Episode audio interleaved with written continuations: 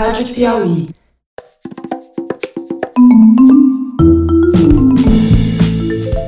Sejam bem-vindos ao Maria Vai com as Outras, um podcast da revista Piauí.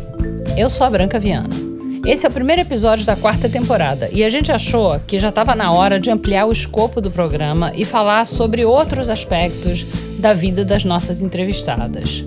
Sempre vai entrar trabalho, mas vai entrar também família, vida afetiva, interesses, infância e juventude, formação, amizades e tudo mais que elas quiserem contar pra gente. A temporada foi pensada seguindo a nossa curiosidade sobre vidas que são diferentes das nossas. A gente vai falar sobre como é a vida da mulher no campo, como é ser mulher no cristianismo institucional, como é ser trabalhadora informal, como é ser viúva, como é ser jovem, como é ser velha. E o episódio de hoje é sobre a vida na informalidade. A gente vai conversar com uma camelô. Então, assim, para você chegar na rua sem conhecer ninguém, você coloca um negócio ali, você não entende muito bem da rua, entendeu? Mas a necessidade ela faz o sapo pular, né? E você vai se adaptando às coisas. E uma costureira. Chego de madrugada, amanheço, tomo café com elas e volto pro Santo Cristo, porque eu tenho três paradas, né? Eu tenho a direção do ateliê da Vila Isabel sobre a minha responsabilidade. Na Viradouro esse ano me pediu para dar uma bola lá, um olhar para ajudar, então eu saio da Vila Isabel às 5, vou para Viradouro, fico na Viradouro o tempo que for necessário e depois eu vou pro meu ateliê. Aí do meu ateliê vai de 8 até as 4, às 5, por aí assim. É, eu sou Maria, é, Maria de Luz, conhecida na rua como Maria dos Camelôs, tenho 44 anos, moro hoje na Tijuca, minha profissão é camelô, tenho quatro filhos. Sou de Caratinga, né? Sou mineira. Estou aqui na cidade desde 12 anos de idade, vivendo nessa cidade do Rio de Janeiro, que é uma cidade maravilhosa, mas é bem maravilhosa para quem tem grana, né? Quem não tem grana, a cidade não é tão maravilhosa, mas morar aqui é muito bom. E é melhor do que Caratinga?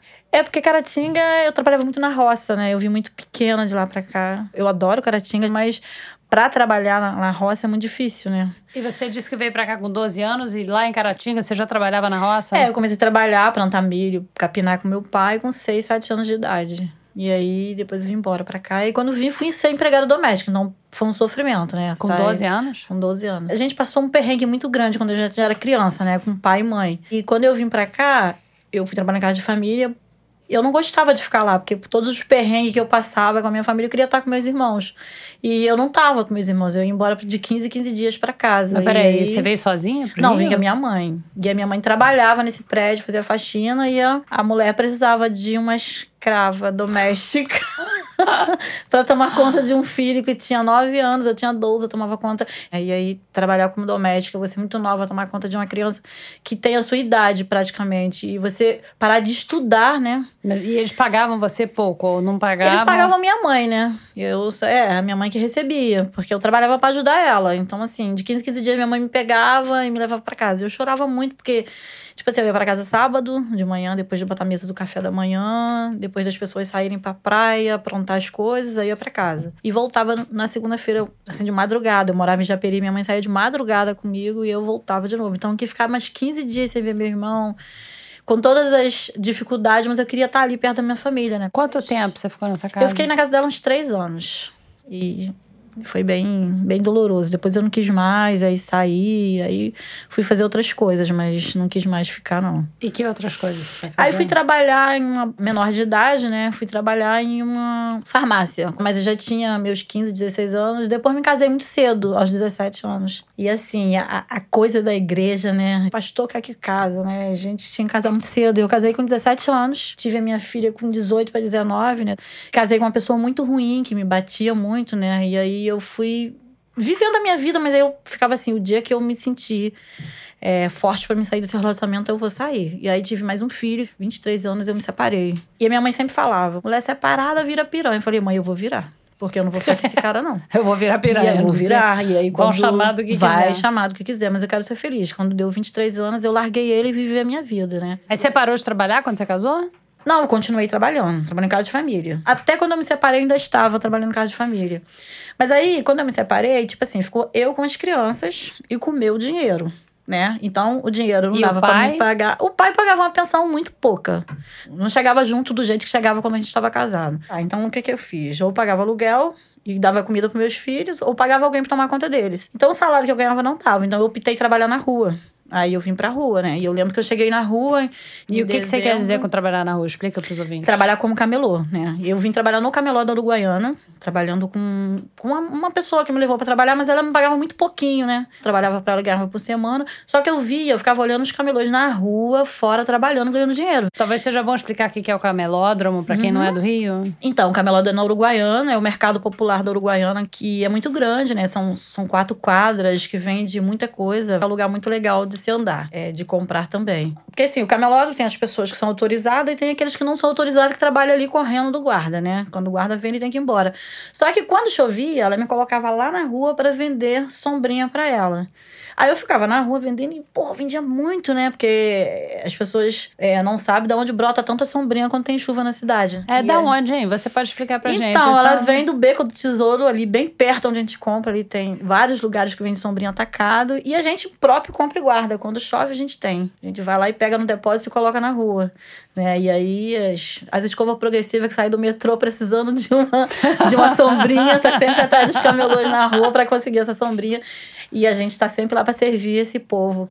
Aí eu falei, pô, por que, que eu posso trabalhar aqui para ela vendendo a sombrinha dela? Eu vou trabalhar para mim vendendo as minhas coisas, né? Minha primeira mercadoria foi papel de presente.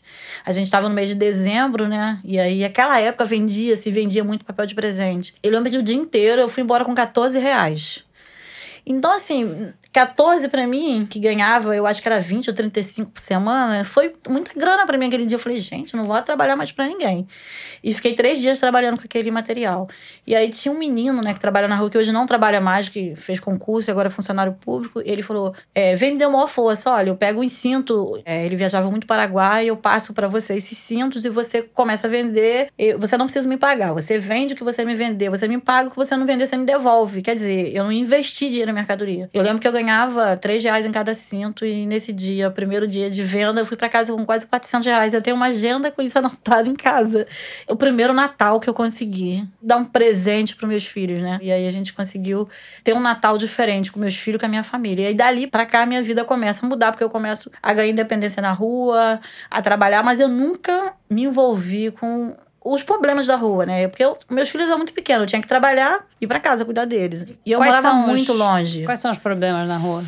a perseguição da prefeitura, da fiscalização, né, da guarda municipal, e a gente passou por um período muito violento, porque aí quando na 2003 eu engravidei, né? E aí foi um momento pior de perseguição na rua. É, os camelôs sofriam muito na mão da guarda municipal, então eu passei o período todo da minha gravidez defendendo os camelôs da guarda. E aí eu usava muito aquele período meu de barriga, porque eu imaginava, a guarda não vai me bater porque eu tô grávida. Então eu entrava dentro da, da viatura para tirar os camelôs lá de dentro, que apreendia a mercadoria. Então, e era verdade que a guarda não batia porque você tava grávida? Naquele período ela não me bateu né? Mas aí logo depois que eu tive meu filho, né, com 15 dias que eu tinha sido operada, a guarda me bateu, né? Me pegou, quebrou meu nariz, me bateu muito, eu apanhei muito. Então assim, eu fiquei Isso porque você não tinha licença para vender Não tinha licença. Isso, eu trabalhava correndo dos guardas. Quando eu apanho da guarda, eu fico em casa.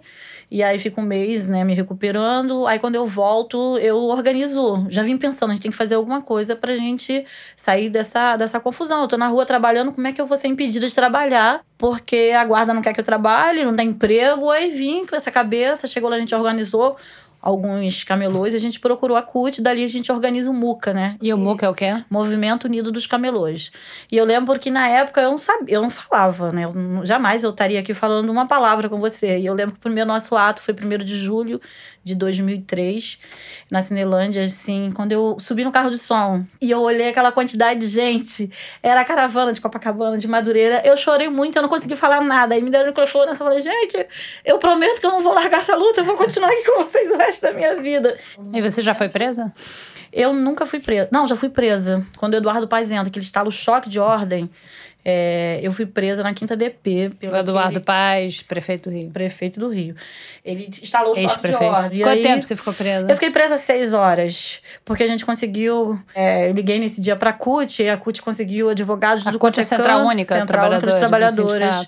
Que, hoje, que se hoje eu tô aqui, né? Se eu consigo falar, se eu consigo... A gente consegue ter um mínimo de organização que a gente tem. Eu devo muito à CUT, porque a CUT ajudou a gente muito no início, né? Com carro de som, com dinheiro para pagar é, comida para as mães que os filhos estavam presos, para levar alimento para os camelôs presos na cadeia. Então a gente conseguiu. Com formação de liderança também? Com formação de liderança. E como é que é a tua estrutura? Quer dizer, fora o carnaval, o que, que você vende? Aonde? É uma É. barraca? É, é no chão? Como é que é? Eu tenho autorização, ganhei minha autorização em 2014, né? E aí, conta pra gente, então, eu quero saber como é que é um dia típico teu. Sei lá, ontem, por exemplo. Se você foi trabalhar, eu onde você acordo- trabalha? É, o meu dia típico é, tipo, eu acordo de manhã, boto minha filha pra creche. Que horas? Eu acordo 5 e meia, 6 horas. E aí ela pega na creche 8, eu organizo tudo, boto pra creche, né? Aí chego na cidade, desço a minha mercadoria, porque eu tenho uma sala alugada, né, pra guardar minha mercadoria. Desço a minha mercadoria, Então você não tem a que vir de casa com barraca, com mercadoria. E aí a minha barraca fica. O que que acontece? Eu pago o menino toda semana e ele desmonta a barraca todo dia e leva a barraca e traz. Leva pra onde? Pra esse mesmo ele tem um lugar? depósito dele. Ah, tá. Então você fica de 8 às 8, assim, De oito na, às oito. Na, na sua barraca. E o que, que você vende? Eu vendo roupa feminina. Mas eu viajo todo domingo pra São Paulo. Eu saio daqui 8 horas da noite no ônibus. Vou pra São Paulo, chego 2 horas da manhã no Brás, faço as minhas compras. 8 horas eu tô entrando no ônibus e voltando pro Rio. Eu chego aqui, meio dia e meia, uma hora, eu tô chegando na cidade de volta. Então as roupas você compra todas em São, São Paulo. Paulo, todas em São Paulo. E como é que você faz pra escolher as roupas? Você chega lá, pega. É, é o que tem? Ou você escolhe de As- acordo com a moda? Ou muda as- de acordo com a estação? Não, muda muito de acordo com a estação. Tem coisa que você vende sempre, né? Tem um modelo de saia, de calça que você vende sempre, que é uma base que, que o cliente vai usar sempre. Não dá pra comprar aqui pra trabalhar, porque a moda chega muito mais rápido em São Paulo, né? E quando você chega lá, você olha na revista, quando você chega em São Paulo já tem. Mas você E- faz isso? Quer dizer, você se informa olhando na internet, na revista, pra ver o que, que os clientes vão o que querer? que vai o que que vai estar na moda no carnaval já tô olhando o que- que vai estar na moda no carnaval qual o personagem né porque Qual é? qual é É, tá usando muita fruta melancia é, abacaxi entendeu então Fantasia de Paulo- melancia, é, fantasia em São de Paulo abacaxi. tá lotado de fantasia de abacaxi de melancia então esse ano eu acho que é o ano da fruta né Você trabalha muito no carnaval?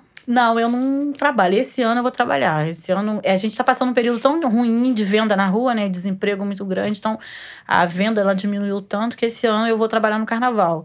Aí vou vender caipirinha, vou subir para Santa Teresa, vou me tocar lá e vou vender Aí você vai fazer o quê? caipirinha. Você vai fazer vender bebida nos blocos. Vou vender bebida nos blocos. E você tem clientes, você tem clientes assim regulares, fixas, que Tenho. sempre compram com você? Eu tenho cliente que compra, a gente tem uma, uma- um grupo, né, no WhatsApp de cliente, que quando chega a mercadoria, a gente posta. E aí o cliente manda mensagem. posta as separa, fotos? sim, separa pra mim que a gente vai aí. E hoje você não tem correr de guarda porque você tem licença. Então, eu tenho autorização, né? E como é que é você ser uma mulher trabalhando na rua? É Diferente de ser homem trabalhando na rua? Você tá falando pra mim? Eu, É, eu- na tua, na, a tua minha- experiência, não de modo geral, a tua experiência. Não, na minha experiência não. Eu acho que agora tá tão, tem tanto. Quando eu vim pra rua, era muito poucas mulheres na rua, né?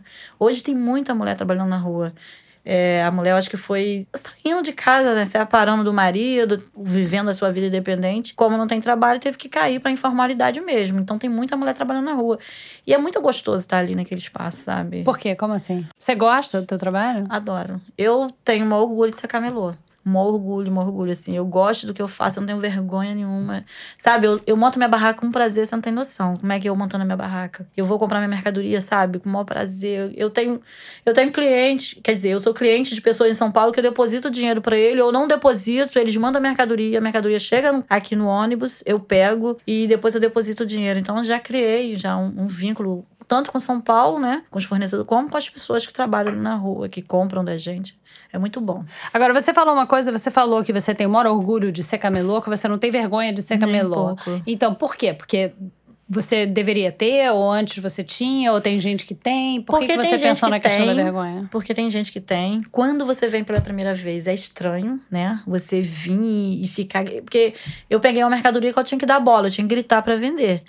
E aí. Dar bola significa bola é você ficar vender. gritando, né? E fazer promoção, e ficar gritando e brincando com o cliente, eu tive que me virar pra fazer. E eu consegui fazer isso, entendeu? Então, assim, pra você chegar na rua sem conhecer ninguém, você coloca um negócio ali, você não entende muito bem da rua, entendeu? Mas a necessidade, ela faz o sapo pular, né? E você vai se adaptando às coisas.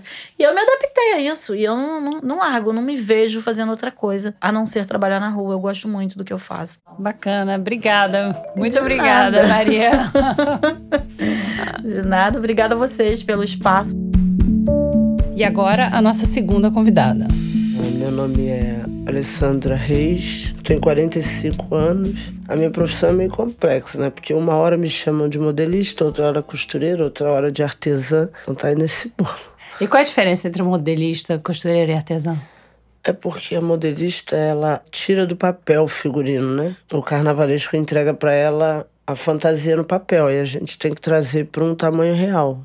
Aí eu faço as modelagens. E depois acabei aprendendo a costurar também, né? Que era para poder ter uma equipe de costura e saber do que eu estava falando. Então, peraí, porque como eu não sei, mal sei pregar botão, a gente vai ter que voltar atrás para você me explicar direito. Então, o, a modelista é o, o carnavalesco entrega para você um, o desenho de uma fantasia num papel tipo A4 uhum. e você pega aquilo e transforma num molde para roupa. Isso. Ah, entendi.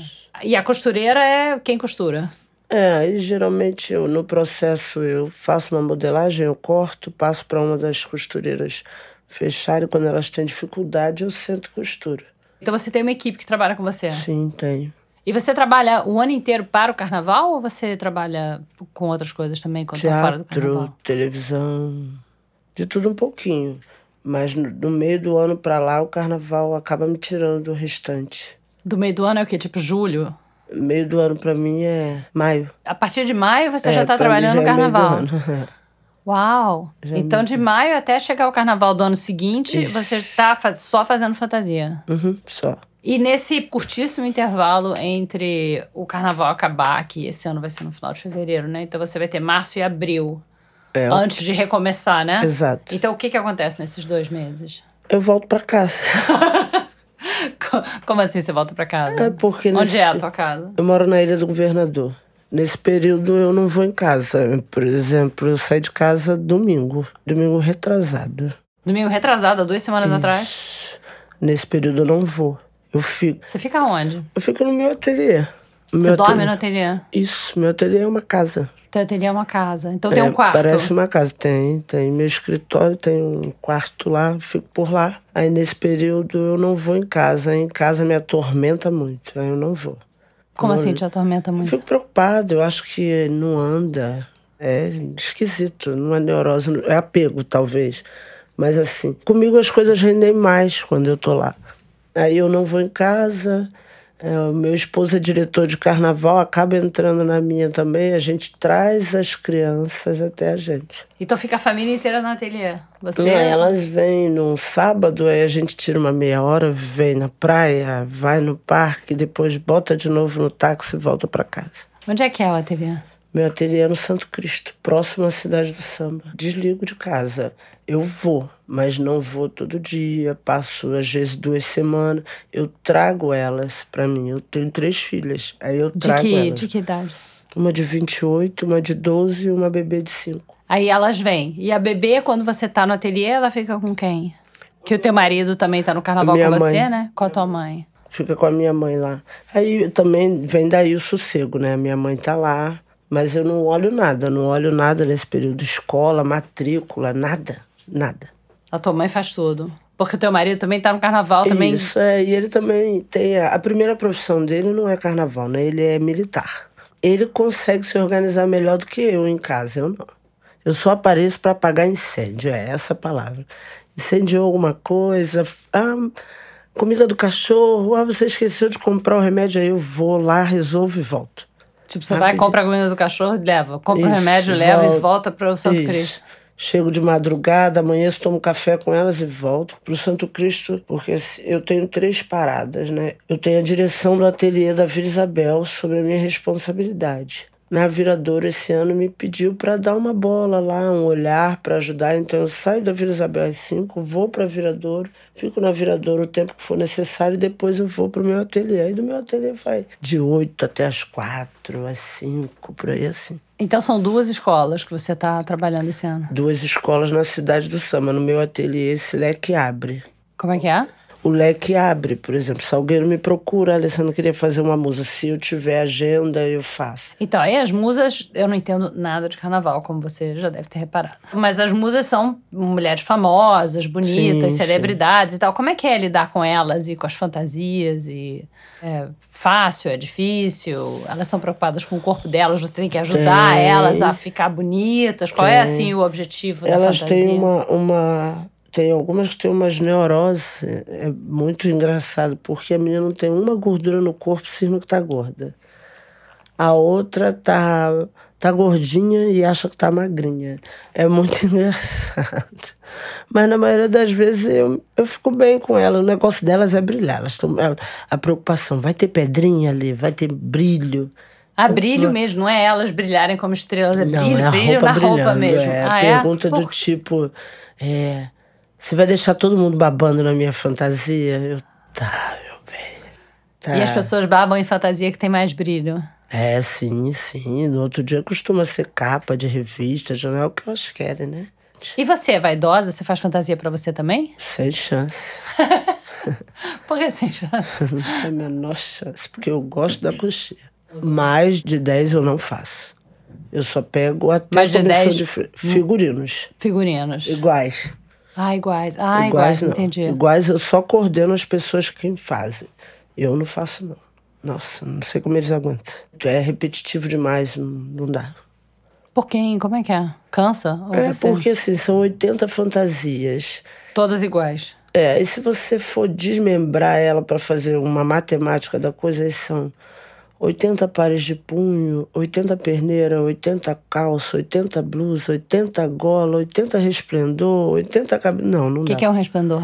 É um aparato que tem aqui atrás onde vem as penas. Tem no ombro, assim, atrás da Isso, cabeça, né?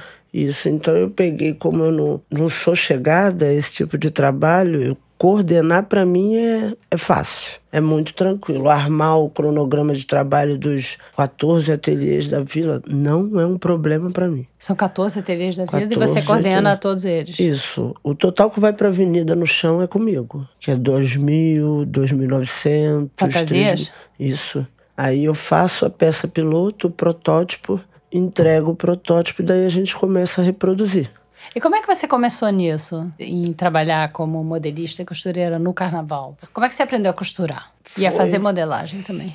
Curiosidade, porque teve um período da minha vida em que eu tive umas perdas muito, muito violentas, né? Eu não percebi o quanto aquilo estava fazendo mal. Para mim, silenciosamente, eu não percebia. Você pode contar o que foi? Ou só, só se você ficar à pai, vontade? Não, o meu pai foi assassinado num assalto, né? Bem próximo de casa. E aquilo foi um. Foi um. Depois veio outras perdas, não dessa mesma forma, mas de pessoas importantes. E nesse período eu trabalhava no Jockey Club, numa credenciada do Jockey Club, e eu estava treinando para assumir a gerência. Você fazia o quê no Jockey Club? Eu estava me preparando para assumir a gerência de uma loja. Mas aí eu comecei a sentir um mal-estar, um mal-estar ali, outro aqui, outro lá. Um belo dia eu travei no meio da rua, na Siqueira Campo, deu uma travada. E eu não conseguia andar, eu só eu lembro da boca seca, do mal-estar, e olhar para qualquer um e falar: me ajuda que eu tô morrendo. E daí fomos buscar, buscar, buscar. Fui diagnosticada com. O nome era DNV Distúrbio Neurológico Vegetativo. E acabei largando esse trabalho, indo para dentro de casa. Minha filha mais velha estava com dois aninhos, dois ou três. E eu não percebi. Quando eu percebi, eu já estava dois anos dentro de casa, sem sair, sem atravessar a porta. Não você, conseguia. tinha, você tinha medo de sair pra rua? Muito. Eu, tinha, eu cismava que eu estava engasgando com ar. Era horrível, era horrível. E eu não conseguia combater isso. E ficava tomando remédio, remédios. E um belo dia, eu me lembro que minha mãe me deu uma imagem de Nossa Senhora do Desterro, pedindo para mim fazer orações. E uma amiga minha, que hoje já nem está mais entre nós, falou: Ah, vou fazer a festa da minha filha de 15 anos, mas é muita coisa, eu não tenho dinheiro. Eu falei: Sara, traz um pouquinho para mim. Eu nunca fiz, mas eu tento. Se der certo. Aí ela levou, e nesse processo eu me empolguei. Quando eu vi, eu fiz a festa de 15 anos da minha, eu tinha feito quase 600 peças. e ela liçando, eu falei, ah, eu não percebi, fui fazendo. E chegou o dia dessa festa, eu não consegui ir, fiquei com medo de ir. E o irmão dela, eu não sabia, era um dos grandes figurinistas de carnaval. E quando ele chegou lá, ele se encantou com, com a coisa toda que a gente mon- montou e ela falou para ele, é minha vizinha, a Alessandra. E ele foi na minha casa um tempo depois e falou, vem trabalhar comigo. Eu falei, eu posso tentar se eu conseguir sair de casa. E fui ele me ensinou. O nome dele era Jurandir. Ele era muito grandão no carnaval. É, os carnavalistas saíram no tapa para fazer o figurino com ele. Aí passei com ele 13 anos. Eu lembro que eu entrei, eu não sabia de nada, mas ele falava: Você tem jeito, você vai aprender. E eu dormia tarde olhando ele fazendo modelagem, aquela coisa toda. Ele veio a falecer, foi outra pancada e eu fiquei muito, muito mal. Mas vou, acabei voltando pro carnaval. Saí do ateliê dele, fui pro carnaval. Fui, falei, vou na cidade de samba e ver o que acontece. Aí que eu vi o tamanho do Jurandir, né? Porque quando eu chegava e falava com as pessoas, ah, preciso trabalhar e tal. Ah, você é muito nova para assumir uma comissão de frente, uma porta-bandeira. Gente, não tem nada a ver, não. Você é muito nova. Aí eu, alguém falou assim: ela trabalhava com o Jurandir. Aí o presidente, ô oh, minha filha, pode entrar. eu falei, caraca. Caraca, eu falo muito isso no meu ateliê. Eu falo, gente, o Jurandir me abre portas até hoje.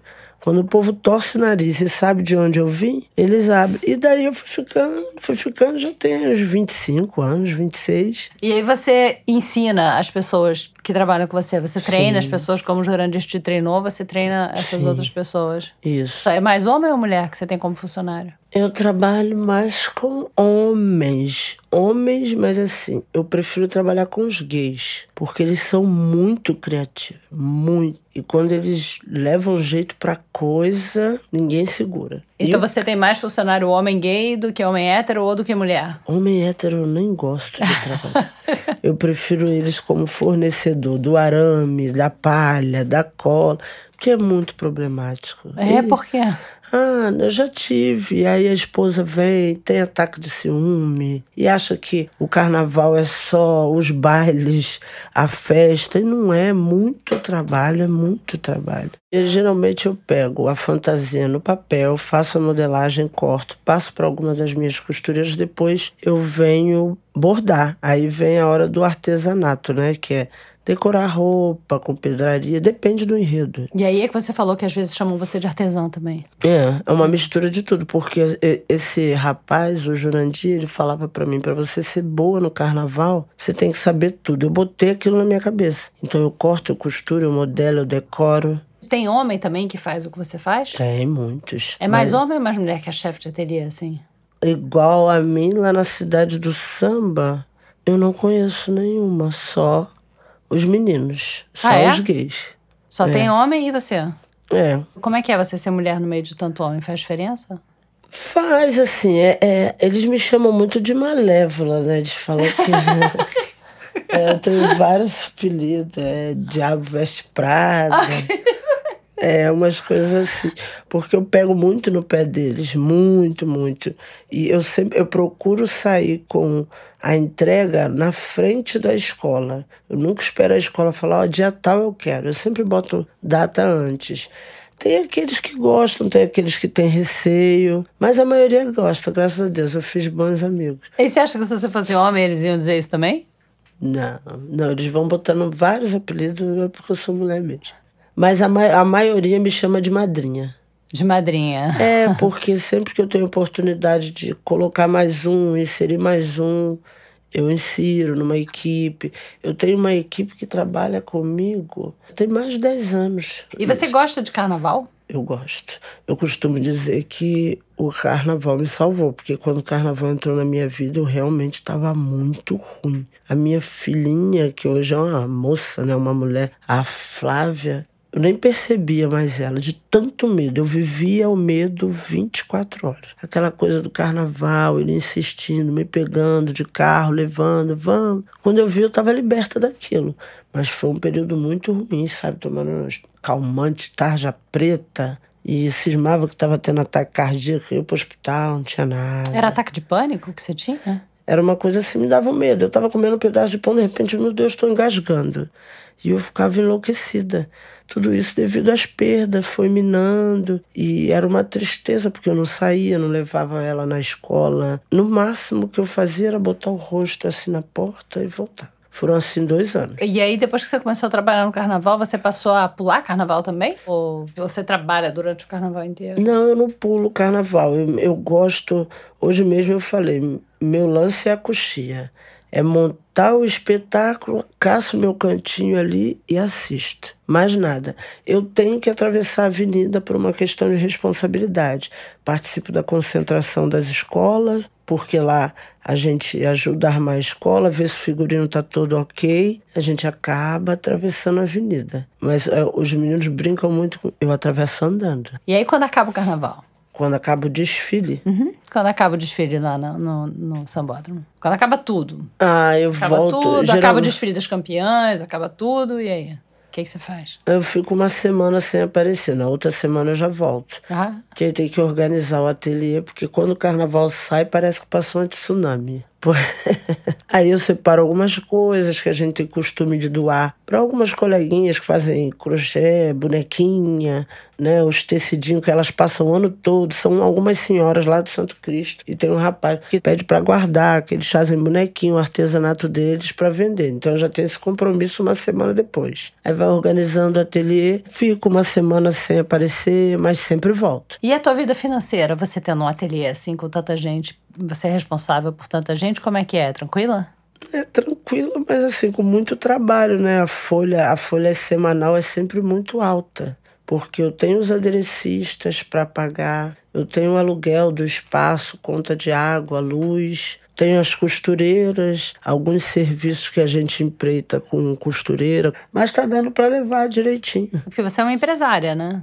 Não sei se você tá dizendo. Não, você não se considera uma empresária? Não, não. Mas você tem um ateliê com oito funcionários e tem. um monte de clientes? Na verdade, tem mais de oito. Tem bem mais de oito. Porque tem os que trabalham para mim em casa. E aí você disse que em abril e maio você também faz figurino para teatro, para televisão. Sim, é isso que você sim. faz nesses poucos é, meses é, de Me intervalo? procuram para fazer teatro, televisão, essa galera que faz festas de 15 anos, sabe? Que levam personagens pra festa, tipo Zentai, Ah, tem isso, é. Príncipe. Antes de eu mergulhar no carnaval, me lembro que eu fiz. A menina fez a festa de 15 anos e o rapaz de uma casa de festa me contratou pra fazer a fera. Fazer a roupa da fera? A roupa da fera e o Essa deve ser difícil de o Lumière. faz- Foi, foi. O foi. Lumière é o candelabro? Isso.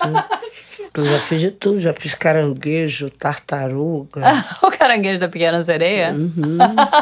É, esse pessoal tem me procurado bastante, bastante mesmo. Então, quando acaba o carnaval, aí você passa a fazer figurino pra festa, figurino pra TV, figurino pra teatro. E é diferente? O número de pessoas que trabalham pra você, É. a rotina. Como é que é a rotina quando você tá fora do carnaval? É mais tranquilo. E dá pra, então, uma mulher é, como você, assim, trabalhar no carnaval e sustentar a família? Sim, dá, com certeza dá. Só precisa ter disposição e gostar, porque se não gostar daquilo lá, não aguenta não, viu? E você gosta? Muita coisa. Volto a dizer, carnaval me salvou. Quais são seus planos pro futuro?